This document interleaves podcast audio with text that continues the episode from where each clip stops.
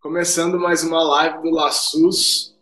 E hoje, aliás, essa temporada de, de lives do Laçus só tem assunto interessante, né? Fica até muito clichê falar que hoje temos mais um assunto interessante. Mas, de fato, o, o assunto é muito interessante. Como convidado, o professor Gustavo Batista, e dentre muitos trabalhos que a gente já participou junto, hoje mesmo eu estava pensando sobre o título da sua live, professor Batista, e hum. uma, uma, uma expressão em inglês que eu gosto muito, que é o iBird View, que é essa visão de pássaro, né? E, uhum. e dá o tom da, da tua live, né, no sentido do, da importância do olhar de cima. E nesse sentido, a gente inicia a tua live chamando o professor Caio, que vai abrir com uma pergunta. Ô, Abner, muito obrigado. É só para provocar, o professor Gustavo é um grande, grande amigo da universidade. Muito, eu conheci o Gustavo Batista primeiro como referência, né? Era a professora Marta falando com esse mestrado, tem que ler o trabalho de Ilha de Calor do professor Gustavo Batista. E aí eu fui atrás, e a pergunta é nesse sentido. Como a gente consegue, é, Gustavo, trabalhar com esses assuntos tão científicos, né? O censuramento remoto é um tema bastante forte, muito científico, mas traduzindo, né, para não ficar muito no jargão ilha de calor. Ilha de calor, para o nosso mundo acadêmico, é um, um termo bastante claro, né, muitas referências, mas como explicar para as pessoas os problemas urbanos, olhando de cima, adorei o título, muito suave, mas como traduzir sem perder a ciência? Como explicar para as pessoas a importância do sensoriamento remoto para a nova geração, enfim, para as pessoas entenderem isso sem ser chato?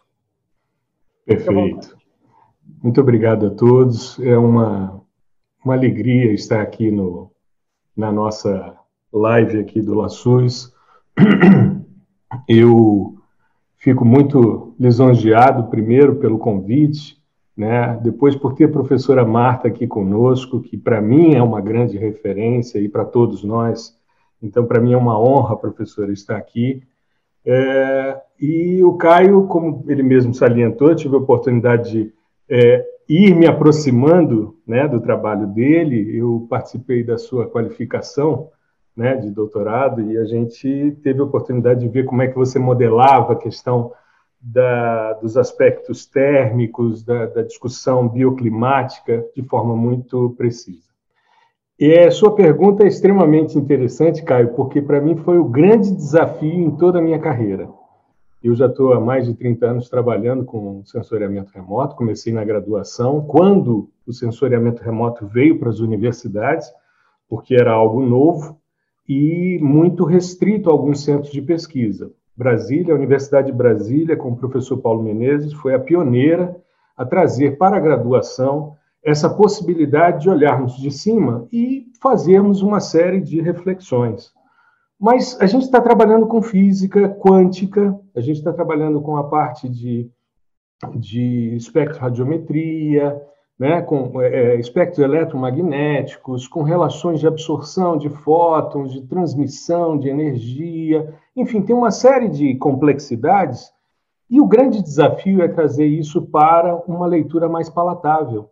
Porque a gente faz sensoriamento remoto desde que a gente nasce.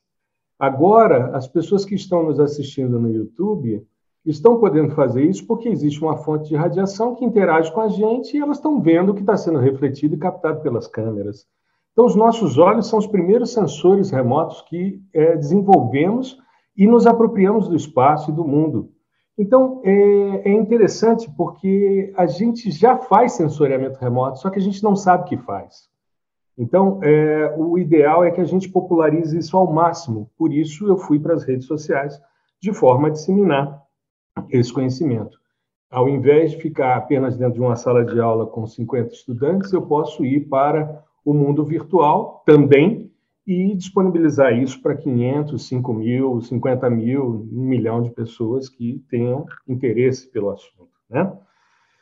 E, mas é um desafio. Eu digo a você que o artigo mais difícil que escrevi na vida foi justamente o artigo das Ilhas de Calor para a Scientific American, isso em 2003. Por quê? O editor-chefe me pediu, olha, eu gostaria que você falasse sobre é, a parte de ilhas de calor, que era um estudo que eu vinha desenvolvendo. Eu fiz uma análise comparativa de dois momentos do Distrito Federal. Me preocupando com uma série de, de questões de rigor, por exemplo, datas de dias de fim de semana, anos que não tivessem presença de El Niño e Laninha para que pudessem ser comparados, o mesmo sistema sensor. Mas você traduzir isso para o público foi muito difícil. Né? Então, eu hoje costumo fazer o seguinte: eu, o último livro que escrevi, é, que era voltado para divulgação né, para a população em geral, a primeira coisa que eu fiz foi passar para minha mãe, para ela ler, para ver se ela entendia. Aquilo que ela não entendesse, marcasse que eu ia digerir de forma a tornar mais palatável, né? E, mas é, um, é um, uma grande discussão. Hoje, trabalhando em redes sociais, é, a gente vai aprendendo a fazer isso. A gente vai trazendo a ciência cada vez mais para um linguajar mais acessível, porque você trabalha com pessoas que têm o seu mesmo nível de conhecimento, com pessoas que estão acima de você em termos de conhecimento, mas pessoas que uh, não conhecem nada e sensoriamento remoto e nome de chiclete é a mesma coisa. Então, você traduzir isso para algo que seja mais acessível é um desafio, né? Professor é... Pois não, querido. Eu, eu tenho essa crença também comigo, e isso, isso veio de bagagem dos nossos orientadores e influenciadores não digitais, analógicos, porém bastante densos também, uhum. como o professor Gert Doherty, que hoje trabalha com, com, com vocês, né, nesses, nessas novas empreitadas. Mas, nós é... trabalhamos com ele, né? É verdade, é. nós trabalhamos com ele. E uh, veio desse time, do Moisen, de todo mundo, essa inspiração de que eu abri, por exemplo, meu mestrado falando que ninguém age se não fizer sentido. E eu acredito muito nisso, de que artifícios além do texto fazem mais sentido na, na comunicação. Realmente fazer com que as pessoas entendam e, e, e se mobilizem e, e, a teoria da mudança começa a acontecer. O senhor acredita que o sensoriamento remoto e esse olhar de cima traduz de forma mais explícita, mais clara, os fenômenos tão complexos que a gente tenta demonstrar na ciência? É, como todo modelo e toda modelagem, existem limitações, né? As interações que são possíveis. Então, eu acho que a pesquisa tem que partir das potencialidades dos sistemas sensores para tentar resolver as questões. Mas é um olhar de cima que nos permite fazer uma, uma, uma reflexão muito interessante em relação a isso. Eu vejo, por exemplo, quando o Reabilita, que foi também uma, uma iniciativa bastante inovadora, né, na minha percepção, quando nós, no, no nono, na nona edição do Reabilita, nós colocamos aquele módulo de sensoriamento remoto aplicado à análise urbana e análise ambiental e urbana, eu tive uma sensação ao trabalhar com as questões de sensoriamento com um público mais voltado para arquitetura e urbanismo, que eu estava abrindo os olhos das pessoas numa terra de cegos.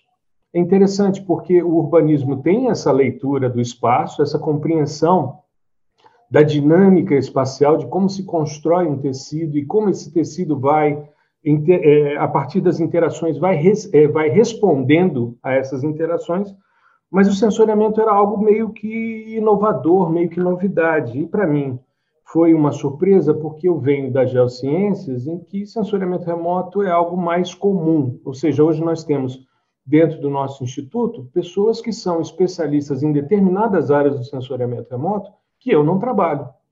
Então, eu tenho colegas que trabalham com alguns tipos de sistemas sensores e com algumas percepções que não fazem parte da minha é, da minha pesquisa, da minha visão. Mas é, eu acho que eu preparei um, um de slides, sem entrar no, no formalismo matemático ou na, na, nas discussões mais da física que está por trás, mas justamente para a gente fazer, e isso inspirado pelas apresentações da professora Marta, já faço aqui uma, uma consideração nesse sentido, porque eu sempre vi eh, nas palestras da professora Marta uma leveza e, e, e uma beleza estética que traduziam a ciência e sem, sem esquecer a parte mais bela que ela tem, né? E a gente tende, ao fazer uma palestra, uma live, a colocar muita equação, muito texto e tal. Não, vamos trabalhar as imagens para a gente entender por que olhar de cima, como olhar de cima, né? quais são as, as vantagens de se trabalhar olhando de cima. A ideia, Abner e Caio, é a gente provocar as pessoas para dizer existe algo interessante que pode ser investigado. Só depende de você começar a se apropriar disso, né? E a apropriação se dá de forma tranquila. Como todo conhecimento, a gente até ter noção de que isso existe, nós somos ignorantes em relação a isso. Então, provavelmente a gente é, eu não vou entrar, como fiz em outras palestras no, no LaSUS, ou mesmo no, no Reabilita, eu não vou entrar com modelos, resultados e. Não, vamos discutir uma coisa um pouco mais geral. Eu posso compartilhar aqui minha tela? Sim, por favor, professor. Agradeço. Deixa eu. Vou compartilhar aqui. Então, essa questão do senso estético é algo que eu acho fantástico. Por exemplo, quando eu vi a chamada do, da apresentação, eu, como geógrafo e que trabalho dentro de uma perspectiva de ciência, de geociências, eu jamais teria essa sacada de alternar com cores diferentes, separando as palavras com elas todas juntas e todas em minúsculo, que foi algo que eu tive dificuldade quando, por exemplo, escrevi meu nome. Então são questões assim que a gente precisa repensar por que, que tem que ser tudo caixa alta, caixa baixa, por que, que tem que estar separado, por que, que não pode ser assim, né? Então, também trazendo aqui para mim que é uma, uma das, um dos grandes presentes dos últimos anos, que é participar dessa equipe do Reabilita e estar engajado ao LaSUS, né, me aproximando cada vez mais, é, que tem me trazido muito, muito retorno, porque eu aprendo demais a cada momento. Só que, como a gente trabalha também com redes sociais, a gente passa a não divulgar mais o e-mail simplesmente porque é uma estrutura mais formal. Mas como você acha as pessoas nas redes sociais? E se eu quero popularizar, o arroba prof. Gustavo Batista é como você me encontra nas diversas. Essa é né, a, a, o nosso login, a nossa, nossa relação, nosso username no Instagram mas que se repete em Facebook, em LinkedIn, né, no YouTube, é tudo Prof. Gustavo Batista. Né? E é uma forma da gente discutir essas questões. Uh, aí, deixa eu só me organizar. Muito bem. Como é que nós estamos acostumados a ver o mundo? Eu, para matar um pouco da saudade, busquei uma, uma sacada que eu encaro como sendo um dos grandes momentos do Google, que foi o Street View. O Street View, eu quando era professor na Universidade Católica, eu tinha um interesse muito grande de fazer com que as pessoas saíssem da lateralidade para entender a visada nadiral, ou seja, sair do que a gente está acostumado a ver, que é o mundo de lado, para a gente ter a perspectiva de cima. E cheguei a fazer uma, um projeto de pesquisa junto ao CNPq, mas é, era algo bastante ousado e que envolvia custos elevados, como, por exemplo, é, tomadas por helicóptero. Na época, nós não tínhamos os drones ainda disponíveis, nem os vantes, né? Que, é, aliás, os vantes, a primeira etapa se chamou de, de, de veículo não tripulado, mas eles são tripulados, só que remotamente. E o Street View veio trazer isso, ou seja, o Google colocou algumas câmeras em cima e saiu mapeando, preservando algumas informações, como a placa dos carros, a cara das pessoas. Aqui não dá para perceber, mas se a gente chega e tem uma pessoa aqui, ele dá uma borrada para preservar a individualidade, questão de direito de imagem. Mas é assim que eu chego à universidade todos os dias, no ICC Sul. Eu entro e vejo e consumo o espaço dessa maneira. É essa forma como nós nos é, acostumamos a ver o mundo. Qual é o problema disso? É que muitas vezes, na nossa não percepção espacial, nós temos dificuldade de colocar as profundidades, as perspectivas, coisas que são comuns ao arquiteto, mas que para o restante da população passa meio que despercebido.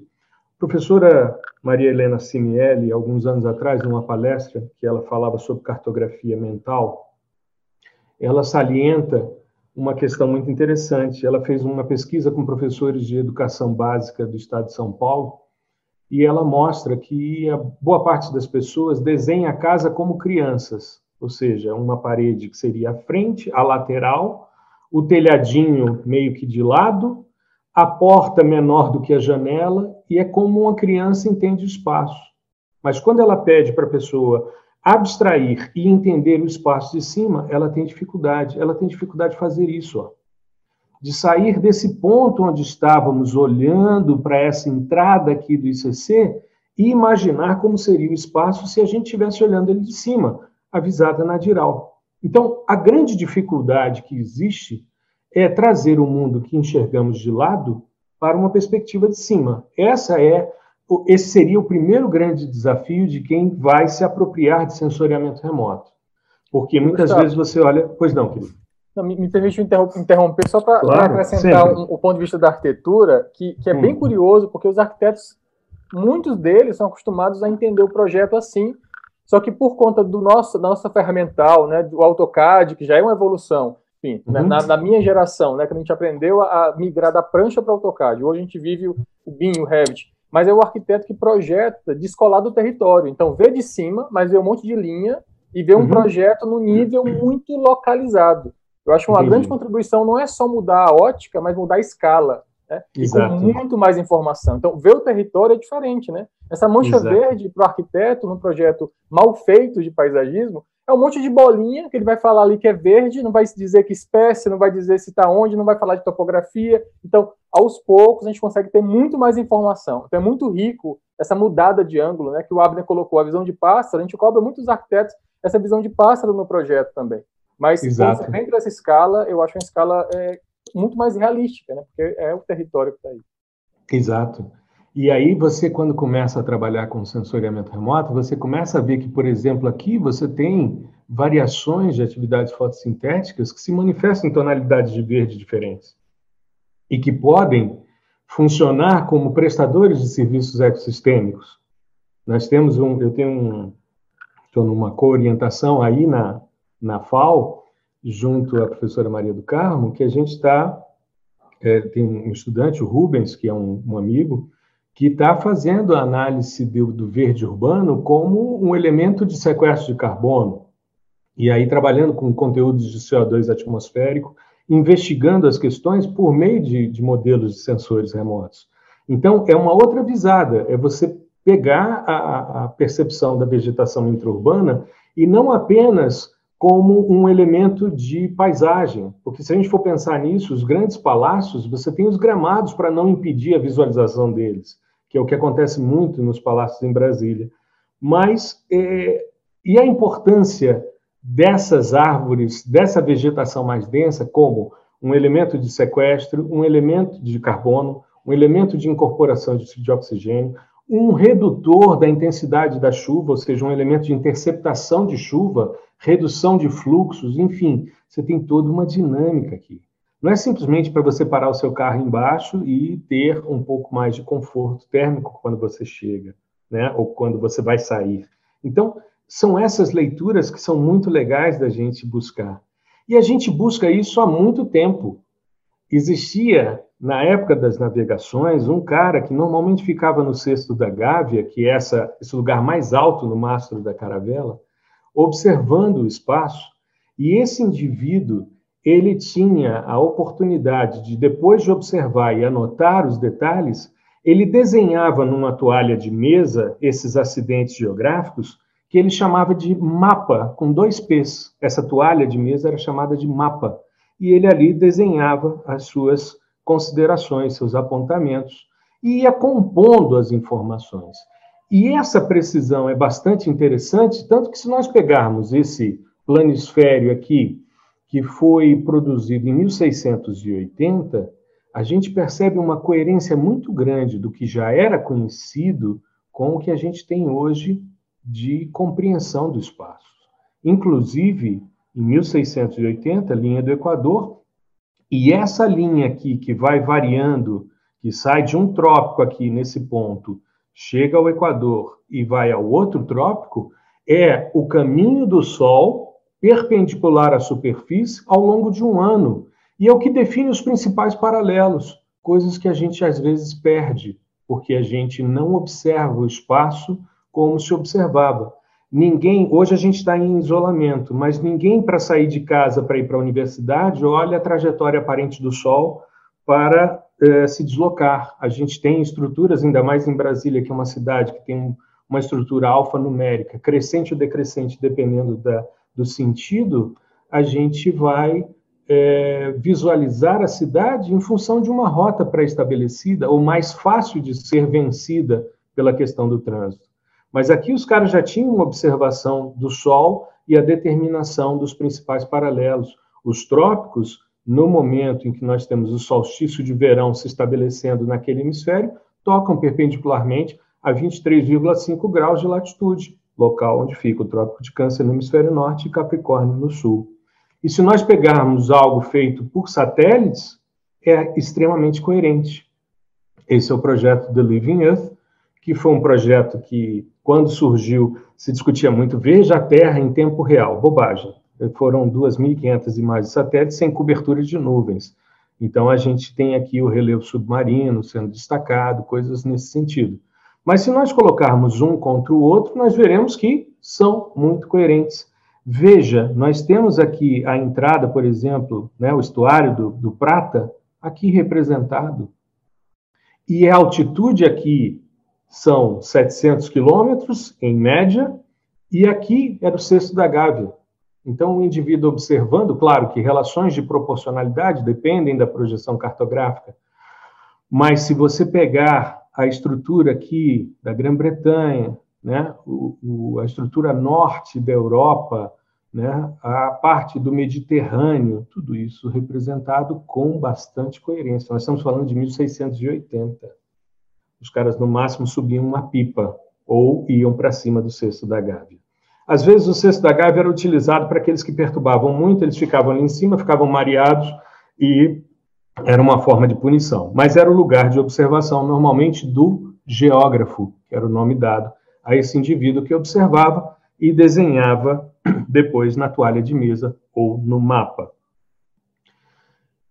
E em pleno século XXI, apesar de tantas provas, nós ainda temos pessoas que pensam dessa maneira. Né? Eu não vou entrar na polêmica, até porque nas redes sociais, ao mostrar, às vezes, a esfericidade da, do planeta, eu sou hostilizado pelos haters, então eu apenas lamento, né? Quando vejo uma, uma reflexão. Claro que é uma brincadeira, mas apesar de tantas provas, tem gente que ainda pensa que é dessa forma.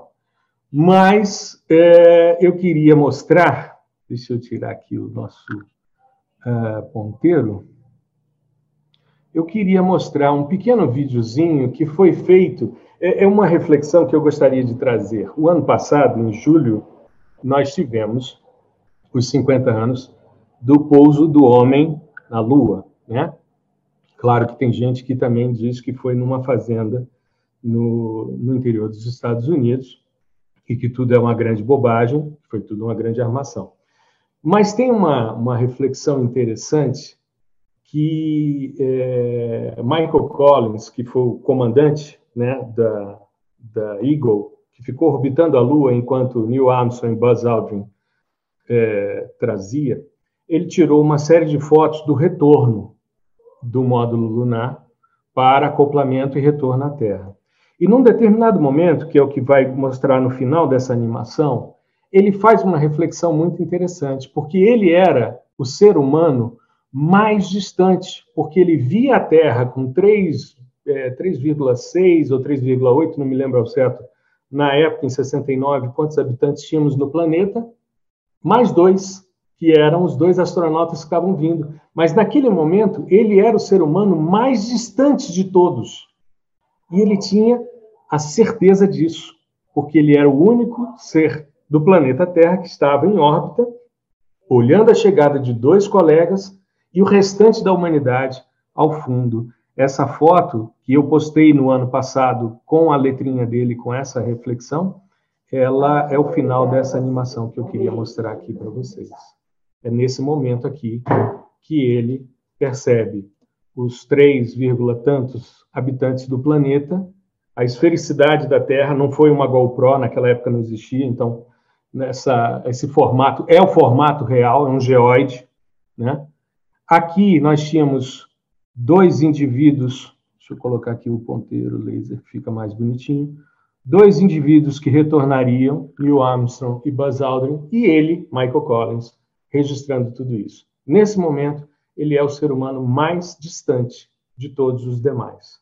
É uma reflexão muito interessante de quem poderia estar preocupado apenas com como eu vou apertar os botões, como é que eu vou fazer o acoplamento, será que vai dar certo, será que os nossos amigos vão conseguir voltar, será que teremos combustível para dar o salto e retornar ao planeta?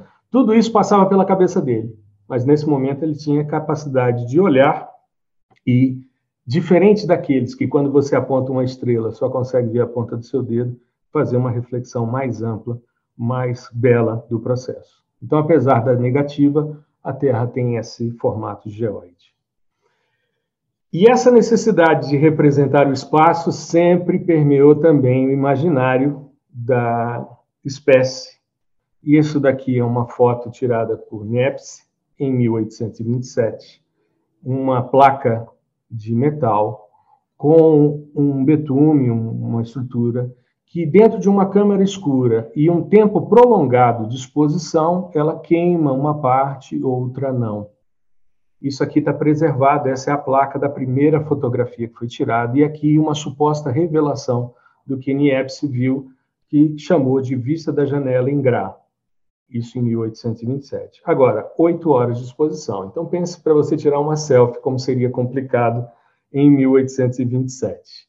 E como a gente pode trabalhar as questões e usar a arte no processo, há uma representação do que supostamente o Niepce viu da sua janela, o que ele representou na foto. Isso é uma reconstituição gráfica do que seria a visão dessa janela em Gra. Isso porque havia uma necessidade de se registrar as questões e se manter uh, esse registro. Porque é uma forma de você guardar a sua história. A gente materializa o tempo normalmente por meio de fotos. Hoje a gente tem os, os, as séries temporais que nos permitem ver a evolução ao longo do tempo. Mas é, costuma-se dizer que somente os pais é que conseguem materializar o tempo ou a quarta dimensão quando olham para um filho num determinado estágio e se lembram de toda a sua história evolutiva. Hoje a gente consegue fazer isso graficamente. E graças a Daguerre, que foi um outro que por um acidente de deixar um ácido cair num armário e isso refletir e fixar esse material que ia se perdendo, nós temos então as fotografias. Mas e a necessidade de olhar de cima como olhar de cima. Gaspar Félix Tournachon, conhecido como Nadar, que era um balonista francês, ele, em 1858, sobe a um balão, num balão, e em 520 metros de altura, eu tenho uma, uma foto, não coloquei aqui, mas tem uma foto do, do Nadar, ele de cartola, fraque, né, e os seus equipamentos para fotografar, ele faz um registro de Paris olhando uh, a Etoile, né, o Arco do Triunfo aqui, aqui a, a, a, praça né, do Arco do Triunfo, aqui a região de Montparnasse, né, Montmartre, aliás, Montparnasse não, é Montmartre aqui, e aqui a, a Avenida Bois de Boulogne, que vai terminar num parque, que é o prolongamento da Champs-Élysées. Então, a gente tem aqui uma visão lateral dos prédios em Paris, uma das cidades mais arborizadas, uma cidade belíssima, Vista a minha imagem não está essa, a minha imagem está outra. Vocês também? É. A minha imagem está tá a fotografia anterior. Será que não? Bom, eu estou vendo então, Ah, tá. Deixa, então, só, deixa então, eu... comigo. Não, não, não há problema. Às vezes a tem esse tempo. lag, né? Botei aqui. Como olhar de cima e Paris aqui ao lado. Tá vendo, Caio? Está começando a compartilhar. Maravilha. Então, pode Às seguir. Vezes... É só comentar. Tá. Pode seguir. Tá, tá bom. Qualquer dúvida, por favor, ou qualquer problema, me avise que a gente retoma. Muito bem. É, e então, peraí que agora eu aqui preciso. Muito bem.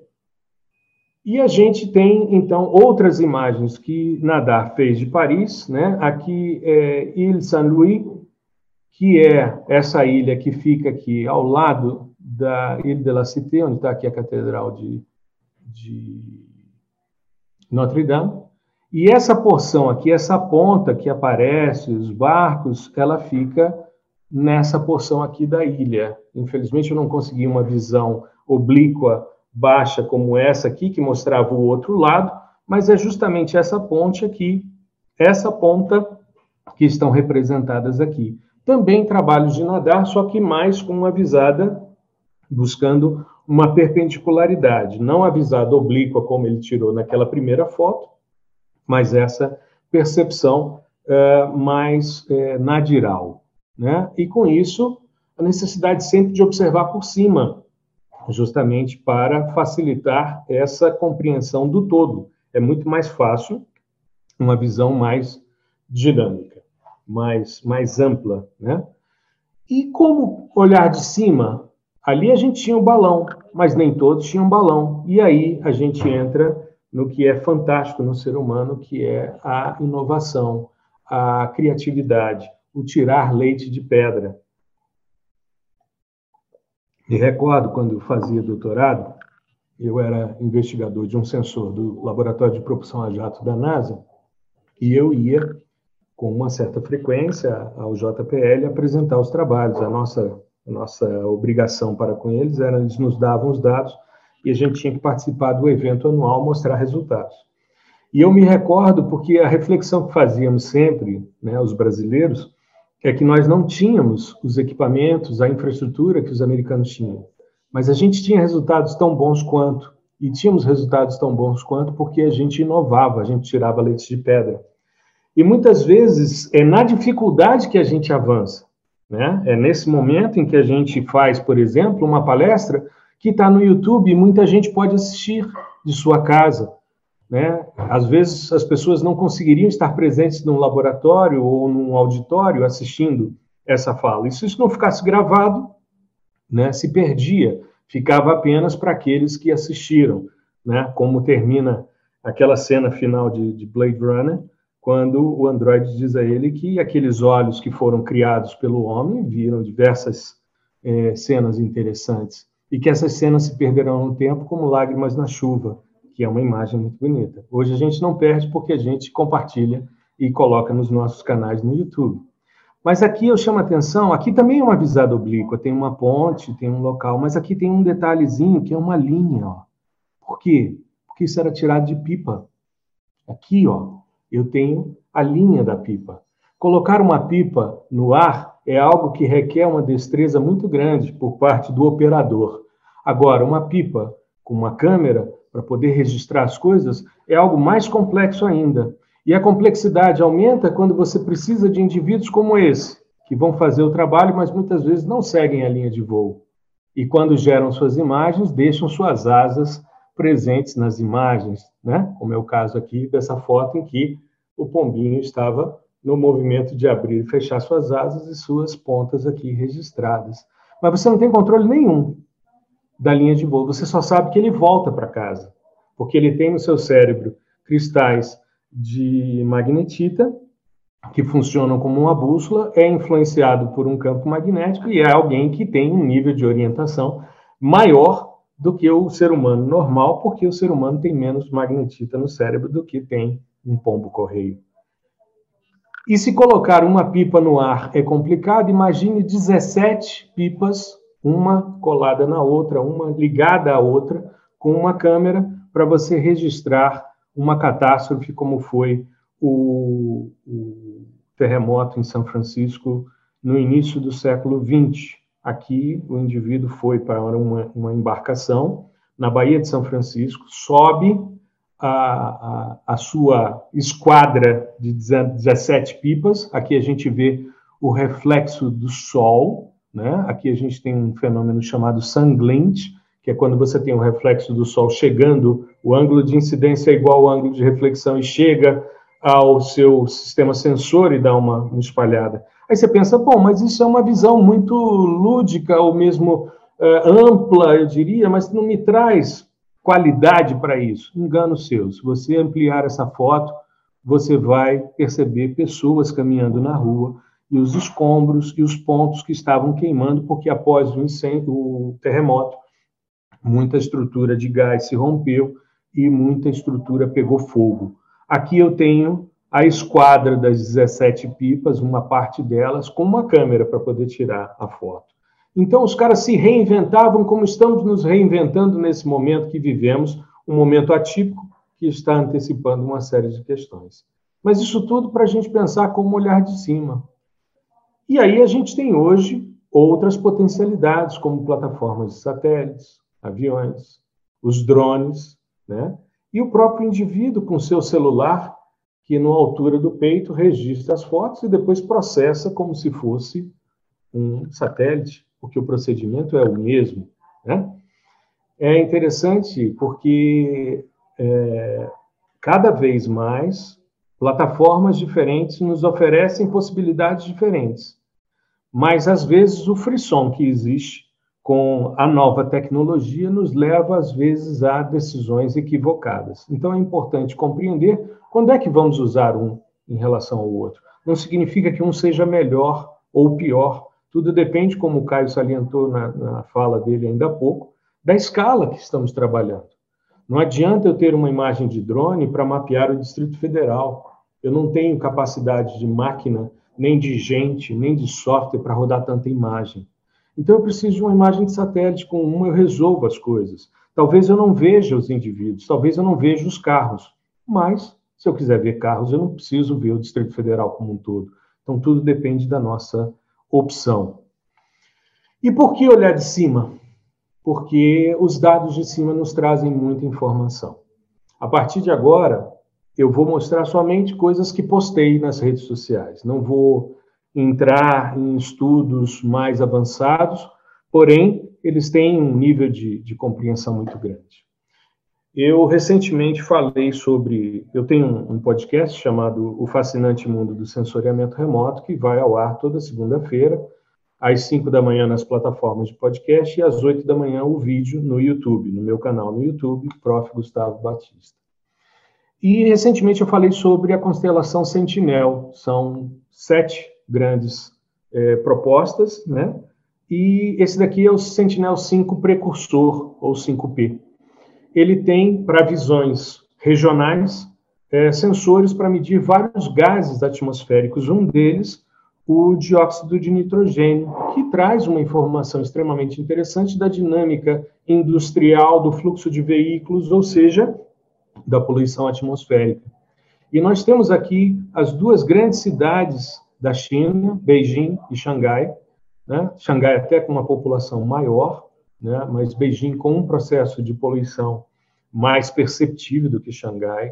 O professor Rômulo comentou na professor Rômulo comentou na, na, sua, na sua live sobre alguns processos que vivenciou em Xangai. Eu estava com ele lá, porque nós fizemos um curso a, governo, a, a convite do governo chinês, e uma percepção muito interessante que a gente passa a ter né, dos espaços construídos, porque era um curso sobre construções e planejamento urbano. E aqui a gente tem as imagens de 1 a 20 de janeiro de 2020 e depois de fevereiro uh, de entre 20, 10 e 25 de fevereiro de 2020, mostrando como o, o isolamento gerou uma melhoria na qualidade do ar.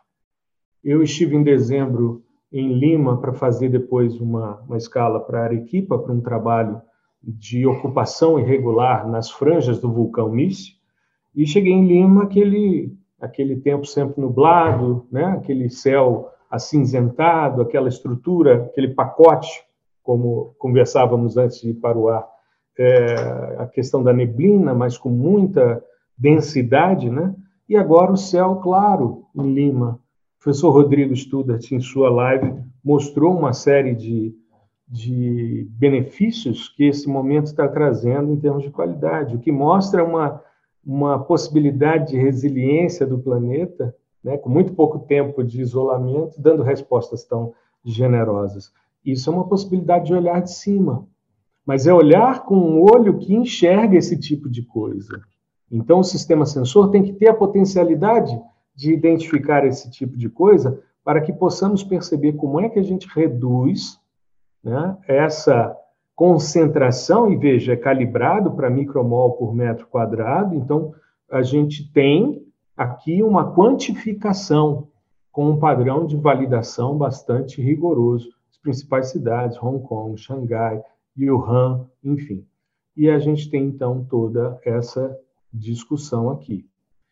Mas a gente pode olhar mais de perto, e aí eu chamo a atenção aqui, já vou até mostrar aqui para ficar mais interessante, que tem aqui, quando eu fui fazer o print, achei aqui a curtida do professor Caio. É, adoro né? essa série. É. Isso. E essa série, Caio, ela, ela é propositalmente feita no sábado, porque lendo um artigo que saiu no LinkedIn há algum tempo atrás, havia uma discussão sobre precisamos ter mais controle sobre o nosso tempo quando vivemos em ambiente digital ou em ambiente virtual. Por quê? Porque é, nós, nós precisamos, dentro dessa perspectiva, observar é, é, que nós precisamos respeitar os nossos horários. A gente está tendo hoje um problema muito sério, que é responder o WhatsApp durante o período de férias, é, responder o WhatsApp às duas da manhã, quando ele faz o barulho na mesinha de cabeceira e você está acordado porque está com os horários desorganizados.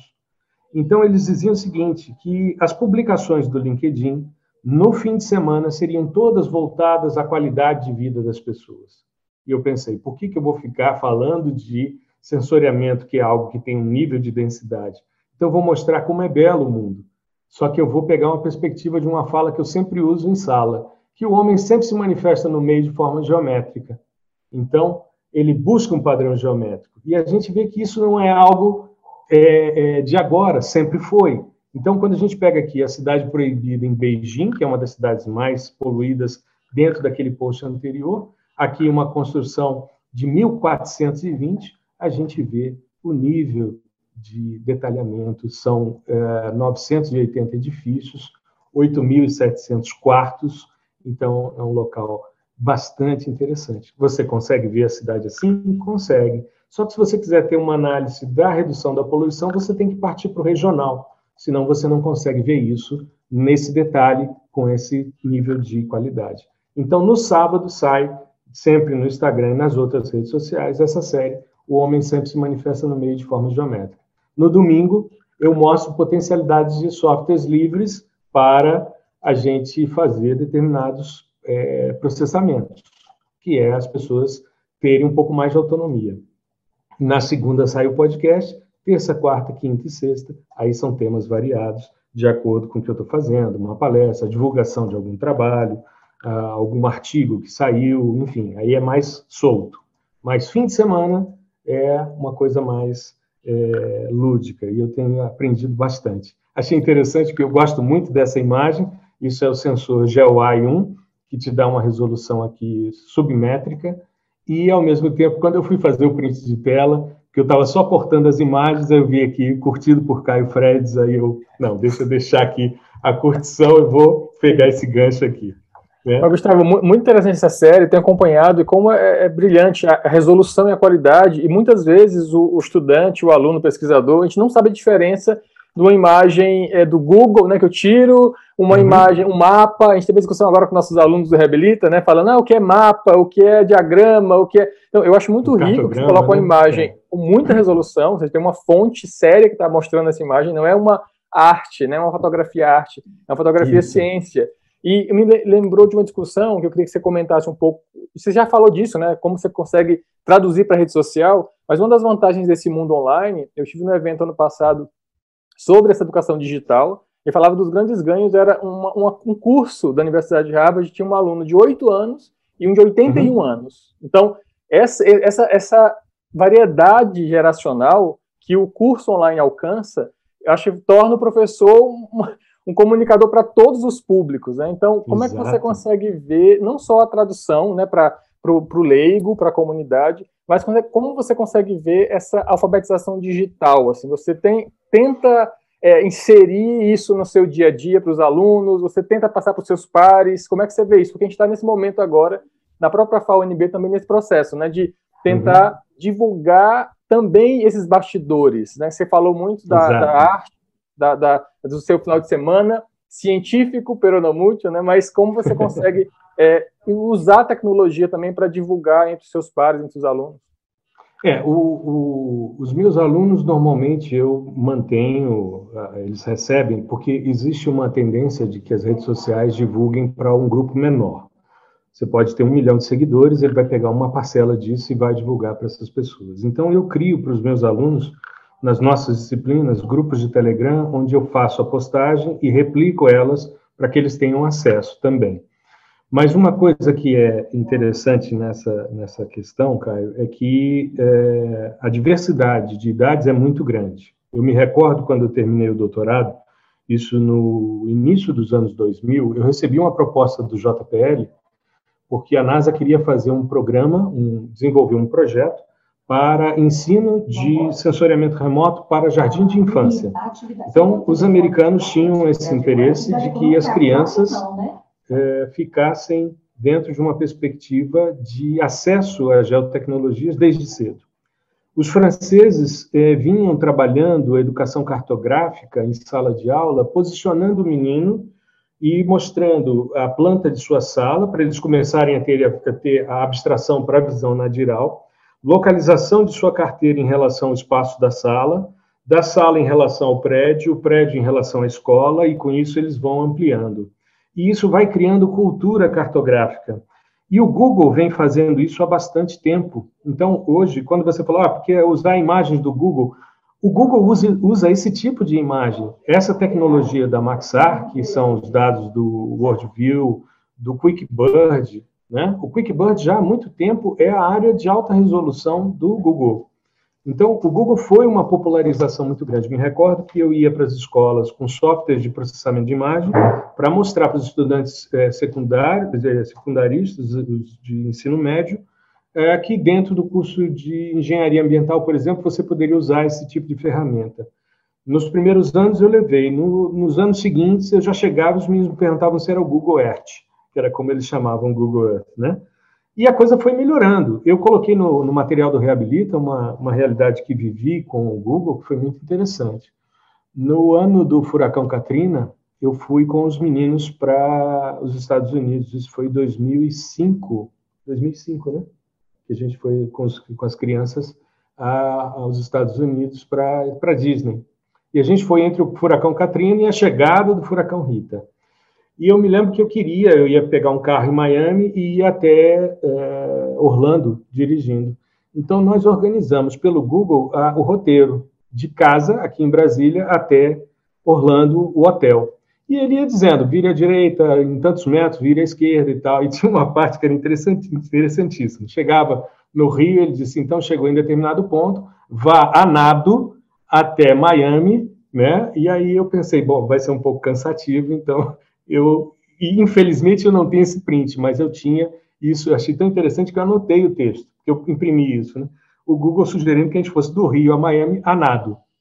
Então, os sistemas vão é melhorando. Possível, né? É possível. É, é possível, é possível. É, talvez eu ainda não tivesse chegado, né? talvez, talvez eu até agora não tivesse chegado.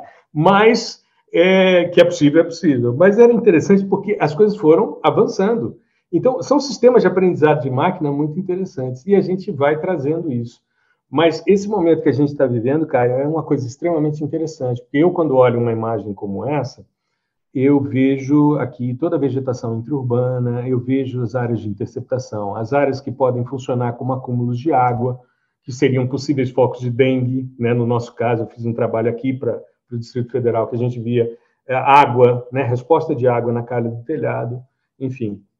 Mas a gente vive um momento interessante que as pessoas estão sendo obrigadas a, a migrarem para o mundo digital ou não sobrevivem profissionalmente.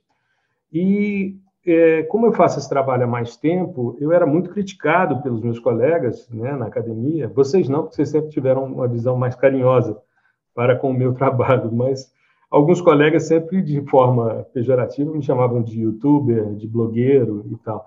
E é interessante porque hoje à tarde a gente está fazendo um curso né, para explicar aos professores como entrar no mundo digital, e hoje à tarde eu vou ensinar como é que você posta um vídeo e como você faz uma transmissão ao vivo via Zoom usando o YouTube. Né? Então, eu vou mostrar como é que se cria um canal. Então, aqueles que me chamavam de YouTube agora vão virar YouTubers também, porque senão não vão disponibilizar para os seus alunos. E você, vai ser, e você vai ser o professor de YouTube, né? Você virou eu professor. Vou ser o professor. Já tarde eu vou dar uma aula sobre YouTube. Que legal. Eu estou nessa missão também, na FAO. O Valmão me colocou nessa missão. Eu estou aqui capacitando para passar para os meus pares. Isso. Vamos fazer me falou curso, que... Vamos, vamos sim, vamos sim. Vamos, de repente, a gente faz um tutorial e a gente a gente vê, porque a gente também está avançando no Reabilita. Né? A gente vai, reabilita agora, o Reabilita 10, já fazendo um spoiler aqui, vai ser mais sensacional do que o 9, do que o 8, enfim, porque tudo avança. Né? Mas é, é, um processo. Pois não, Abner.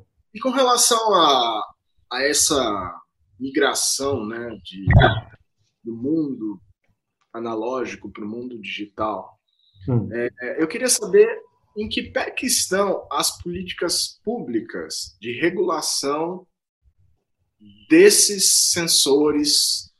Uh, porque, por enquanto, a gente só mostrou o que é de bom e que, de fato, tem muita informação que informa a uhum. ciência e tudo mais. Mas a disputa eh, das políticas públicas nessa arena digital ainda está muito embrionária, uhum. né? E a gente já vê impactos grandiosos de uma falta de regulação. Por exemplo, as fake news, né? Nós fomos penalizados aí com a live passada por uma falta de regulação, muito provavelmente, uma falta de política pública, mas também preocupa o, o que tipo de política pública que vai ser implementada, porque acaba, às vezes, até agravando, né? O inferno está cheio de boas intenções. Então, eu queria saber de ti, em que pé que, tá, em que, pé que estão as políticas públicas uh, dessa área de sensoriamento remoto para coibir qualquer tipo de mau uso, né?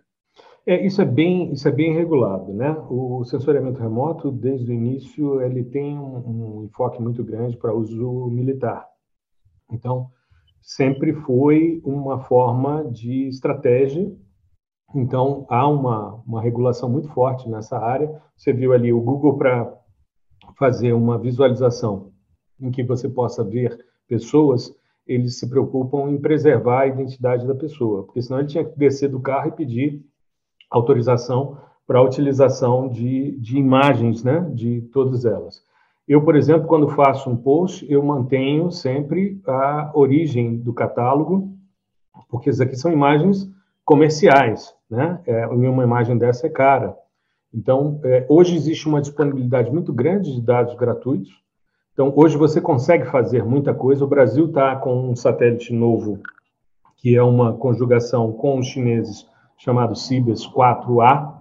Eu fiz, inclusive, um dos episódios explicando, do podcast, explicando o Cibers 4A, mas ele, em função do período de, de isolamento que a gente está vivendo, ele, ele ainda não foi comissionado, então os dados não estão disponíveis, mas o pixel dele vai ter 2 metros de resolução. Então, a gente vai conseguir trabalhar com dados multispectrais que tem 8 metros, a gente faz a fusão com essa imagem de 2 metros, a gente vai ter imagens coloridas com uma potencialidade muito grande, usando 2 é, metros de, ou seja, a menor área observada tem 2 por 2 metros, o pixel dela é um quadradinho de 4 metros quadrados, o que dá muita informação para o que a gente precisa. Mas é, é, um sistema que é bastante, bastante organizado, com um nível de regulação bem diferente do que é a internet. Né? A internet tem um marco regulatório, mas ainda não tem. Então, a gente vive muito em função das políticas dos, dos provedores, dos divulgadores, por isso a live da semana passada ainda está né, num processamento, mas é porque o tema ele tem sido barrado, ou seja, tudo que, se a gente fizer agora na nossa live comentários usando alguns termos relacionados a esse momento que a gente está vivendo, a gente é, sai do ar, né? A gente vai, de alguma forma, ser penalizado. É, o meu compartilhamento aqui parou, mas deixa eu retomar aqui, só para a gente avançar. Não sei se te respondi, mas a gente retoma essa, essa conversa. Deixa eu mostrar eu, queria, eu queria aproveitar, Gustavo, só colocar uma pergunta para você responder no seu tempo. A gente está nos últimos cinco minutinhos aí, dez minutos finais. É, hum. O Vladimir pergunta no YouTube, ele tem que estar com a gente aí, um colega. É, hum. Então, seria possível usar as imagens do Google Maps, então, ou Earth, né, para produzir mapas para milhares de cidades brasileiras que ainda não têm mapa? É possível, é possível. Só que você tem uma limitação de uso e você não tem um controle muito grande com relação à, à data. Ou seja, você pode pegar uma imagem, uma pena eu não ter aqui, mas você pode pegar uma imagem eu vou te dar um exemplo. No reservatório de descoberto, na época da crise hídrica que vivemos no DF, a gente tinha o lago e eu tinha uma cena que era do período de cheia, então a água ia até a margem do reservatório e outra no período de seca, uma do lado da outra mosaicada. Então você não tem esse padrão cartográfico para trabalhar, tá? Mas é possível sim, porque existe uma outra plataforma chamada Google Earth Engine, que aí você tem todas as imagens e a possibilidade de processamento em nuvem. Deixa eu agilizar um pouquinho aqui, porque tem umas coisinhas que eu queria mostrar ainda. Aqui é a cidade de Brasília, também dentro dessa, dessa série, né, de que o homem sempre se manifesta no meio de forma geométrica. É um sistema sensor WorldView, que também te dá uma resolução submétrica, mas bastante interessante. Aqui é uma visão também de um sistema sensor orbital. Aqui a, a Bois de Boulogne, né, que a gente viu na foto do Nadar, ele estava olhando daqui para cá, vendo a Etoile, né? Aqui o, o Arco do Triunfo, ele estava posicionado mais ou menos para cá, nessa posição, olhando nesse sentido. E a gente está olhando o contrário. Aqui é Champs-Élysées, aqui é Bois de Boulogne. Então, a gente vê aqui a manifestação, essa eu usei também para mostrar o padrão geométrico, apesar de uma visada oblíqua, que permite ter uma noção da lateralidade da, da estrutura, né, que é bem interessante. Deixa eu mostrar aqui para vocês uma potencialidade que eu gosto muito, que é você entender que se forma, se a forma geométrica também é um padrão, a utilização de recursos como dados de luz noturna nos permite verificar a cidade e a sua dinâmica. Isso é Atenas, na Grécia, né? E uma visada de drone feita por um por esse rapaz, né? Que é, é esse Spatumta Tumpa é o, o post dele. Eu sempre coloco a fonte para ou no texto ou no, no post para mostrar. Porque como a gente prolonga o nosso fotoperíodo, a gente passa a ter luz como um indicador de visualização do espaço, o que nos permite aqui a visualização de cidades como São Paulo, Rio, Belo Horizonte, Brasília, Goiânia. Isso daqui é uma imagem de satélite de uma visada noturna do sensor VIS né? que é o que eles chamam de Black Marble. E aqui nós temos então a manifestação, o homem prolongando seu fotoperíodo e ocupando os espaços com luz, que é uma forma de olhar de cima e de entender o espaço urbano. Aqui em Nova York, o Central Park e a sazonalidade, o sensoriamento, observações constantes te permitem ver o Central Park na primavera, no verão, no outono e no inverno e a gente ter uma compreensão e acompanhar com imagens possíveis essas variações. Manifestações como tivemos recentemente, a prefeita de Washington mandou pintar e deu nome a essa rua que fica em frente à Casa Branca de Black Lives Matter.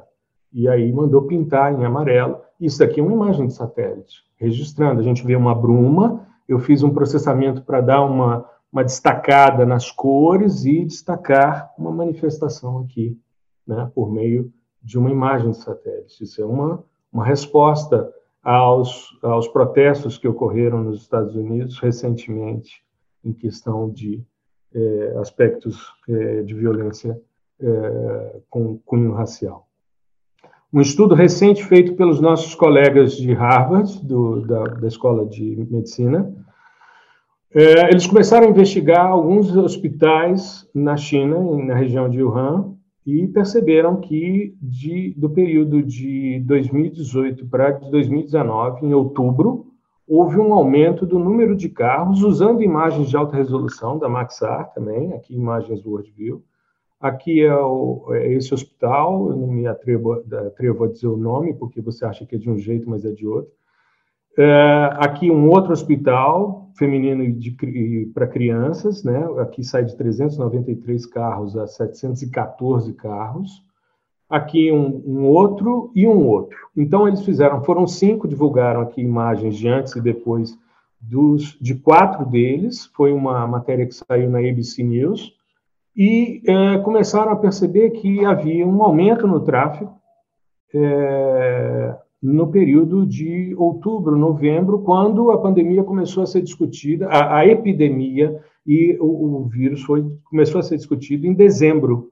Né? Então, antes, as pessoas já estavam buscando os hospitais e comparando com as buscas no Baidu, que é o Google chinês. A Google não tem penetração na China. E você usa, então, o Baidu, que é um sistema similar, mas que é deles. Né? Assim como o WhatsApp não é utilizado, você utiliza um outro é, é, WeChat, WeChat, se não me falha a memória, e nós, quando estávamos lá, a gente usava sempre a internet como se nós estivéssemos na Nova Zelândia. A gente fazia um VPN para ter acesso a Google. O Gmail a gente colocava no Yahoo para poder acessar, enfim. Mas as pesquisas na internet têm uma sazonalidade com relação à tosse, mas houve também uma discussão inicial de diarreia e tudo isso voltado, havia uma coincidência com esse período do incremento de carros nos hospitais. Então, um estudo feito pelos nossos colegas de Harvard, extremamente interessante, usando imagens e dados para tentar buscar o porquê que as pessoas foram tanto aos hospitais antes da discussão da chegada desse, desse vírus. Aqui um post mais recente, é, que fiz recentemente, é, mostrando a questão de impactos ambientais, detecção de impactos. É, deixa eu ver se é um vídeo. É, só para mostrar, é uma animação, que foi um derrame de óleo, então óleo diesel, que vai se incorporando aqui em vermelho, ele vai caminhando, e o receio é que ele caminhava para esse lake aqui, para esse lago aqui. Então, uh, houve essa questão. Finalizando, eu queria só mostrar, eu sei que nosso tempo já está se esgotando, é, aqui é só uma discussão que eu acho que é importante. No episódio, nós estamos no 23º, segunda-feira o 24º episódio, nós vamos, é, na próxima semana, falar um pouco sobre o Map Biomas, que é um grande projeto de mapeamento usando o Google Earth Engine. E é, no 22º nós falamos sobre empoderamento feminino, sobre acolhimento, principalmente comunidades LGBT, é, enfim, é, trazer as pessoas para o mundo das geotecnologias e acolhê-los. A professora Tatiana Pará, que é minha colega do Instituto Federal do Pará, em Castanhal, é idealizadora do projeto Meninas da GEL. Nós estamos querendo trazer para a Universidade de Brasília, que é um projeto de extensão de acolhimento no âmbito do geoprocessamento. É, eu já percebo isso nas ciências ambientais. Para finalizar, eu queria compartilhar com vocês uma visão, um vídeo de um fotógrafo que utiliza drones em Dubai, é, chamado é, Bakir, ou Bashir, Uh, depois, no finalzinho, tem a referência deles. É um videozinho rápido, mas que eu acho que vale muito a pena. Eu queria compartilhar com vocês.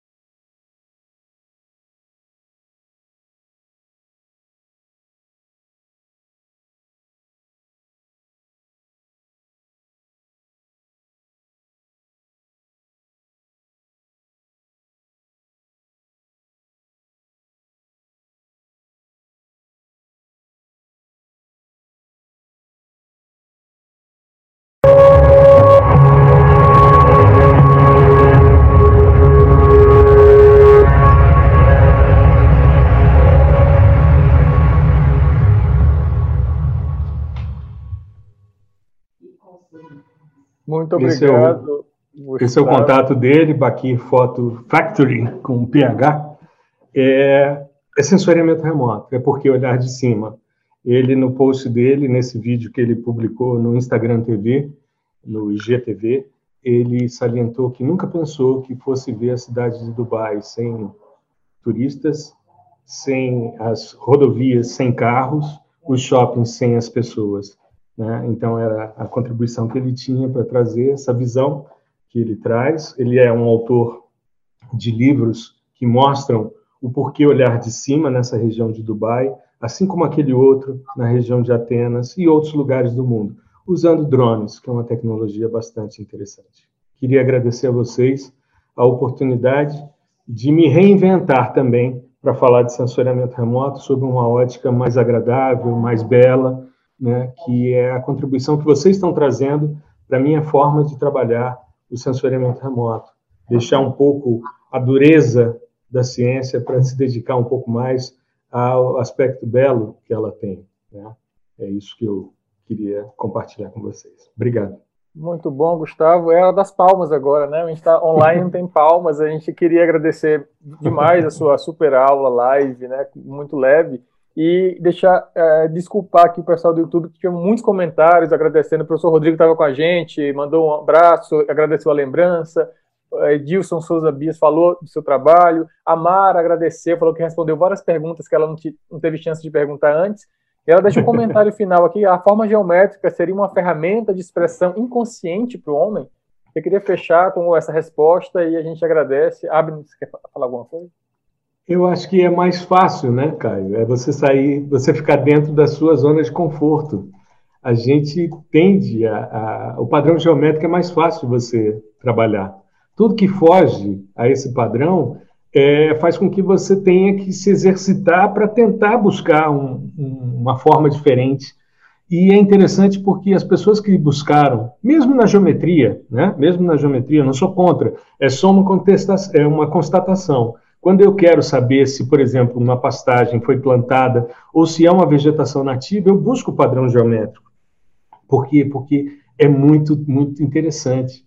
Eu ia fazer um post hoje e acabei deixando para amanhã, mas é um sistema de irrigação que existe na, no Egito que do nada, né, aí é um outro barato, que é a gente conseguir ocupar áreas anecúmenas, áreas que as condições naturais não nos permitem. Sebastião Salgado tem uma, uma série belíssima que ele retrata essas áreas anecúmenas, que é a série Gênesis, e ele mostra que o homem consegue se estabelecer em qualquer lugar ele busca, né? normalmente a gente busca água, mas se não tem água, você tem dinheiro, tem recurso, você cava, e aí você vê no meio do, do deserto, do nada, de um areal, surge um padrão geométrico belíssimo de pivôs centrais, ou seja, os caras produzindo na areia alimento, né? Então, eu acho que é uma expressão de vou me manter numa, numa zona de conforto, que é o que eu sei fazer. Quem busca sair disso normalmente vai para o lado artístico e acaba tendo uma, uma, uma, contribuição mais relevante ou pelo menos mais percebida né, pelas pessoas. Como foi o nadar, quando ele resolveu subir num balão não só para passear, mas para registrar de cima a cidade, entender como é que ela se organizava a partir de uma visão de balão, né? Ou o cara que colocou no, no pombo correio ou numa pipa para tirar uma foto, que é o que a gente sempre comenta, né? Eu acho que é nesse uhum. sentido. Maravilha. Eu, eu, enxergo muito o sensoriamento remoto como design. E é algo que, além de engajamento, provoca encantamento. Né? Uhum. Interessante. Ah, então, fechando a live de hoje, agradecemos muito, professor Gustavo, por trazer esse show de imagens, de sensoriamento remoto, de design, de encantamentos. Eu queria, eu queria agradecer a vocês pela oportunidade de estar aqui, de trazer um pouco essa discussão sobre o porquê olhar de cima. Foi um, um prazer, assim, trabalhar essas questões dentro dessa perspectiva é, é muito interessante.